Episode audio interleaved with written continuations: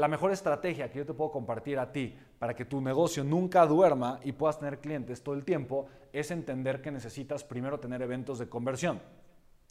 Eh, otra idea falsa en los negocios es que si tú tienes un super producto, un servicio increíble, tú tienes eh, de alguna forma la mejor fórmula para hacer dinero o para ayudar a la gente, o el producto estrella que hace que la gente baje de peso mágicamente, si tú tienes eso, se va a vender solito, la gente lo va a recomendar, la gente lo va a comprar al por mayor y te va a hacer rico en solamente es cuestión de tiempo. Esa es una falsedad por completa. Tú tienes que ser proactivo, tú tienes que tomar acción, tú tienes que estar entregado y tomar muchísima acción para algo muy particular, para que la gente te conozca para que la gente te escuche, para que la gente sepa quién eres, para que la gente escuche la oferta o la propuesta de valor que tienes que ofrecerles y finalmente se interese en comprar tus productos o servicios. Tienes que hacer ruido, tienes que moverte. Si no estás dispuesto a hacer eso, entonces pues no seas empresario, ¿me explico? Porque el dinero para los empresarios no llega solito y no llega simplemente a tocar la puerta. Nosotros tenemos que ser proactivos y que salir a generar de alguna forma esa cantidad de dinero, ¿vale? Entonces, el evento de conversión es ese esfuerzo. Ahora, quiero, por ejemplo, contarte un poquito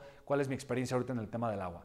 Yo sé que mi evento de conversión lo hago de muchas formas. Yo capto la atención de mis clientes siempre a través de Internet. Entonces, eh, y, no estoy cerrado a hacerlo también de una forma offline, que es una forma un poco tradicional. Entonces, con la parte, por ejemplo, de eh, el, agua. Yo sé que mi cliente, por ejemplo, voy a poner un ejemplo, puede ser un restaurante o puede ser un hotel. ¿Eso qué quiere decir? Eso quiere decir que eh, de alguna manera lo que yo necesito son personas o restaurantes que digan, ah, yo estoy feliz de la vida y yo con muchísimo gusto, yo con mucho gusto eh, estoy feliz de comprar tu agua o de distribuirla. Pero la pregunta del millón es la siguiente, pero ¿por qué quisiera yo comprar tu agua? O sea, ¿Por qué? A ver, si ya vendo aguas que son buenas, vendo aguas que son baratas, vendo aguas que la gente pide y a la gente le gusta, ¿cómo por qué tendría yo que vender tu producto? O, o, ¿Sí me explico? O sea, ¿yo qué voy a ganar con eso? Porque todo el mundo quiere, obviamente, que yo restaurante o que yo hotel esté vendiendo su servicio, su producto. ¿Por qué tú? ¿Okay?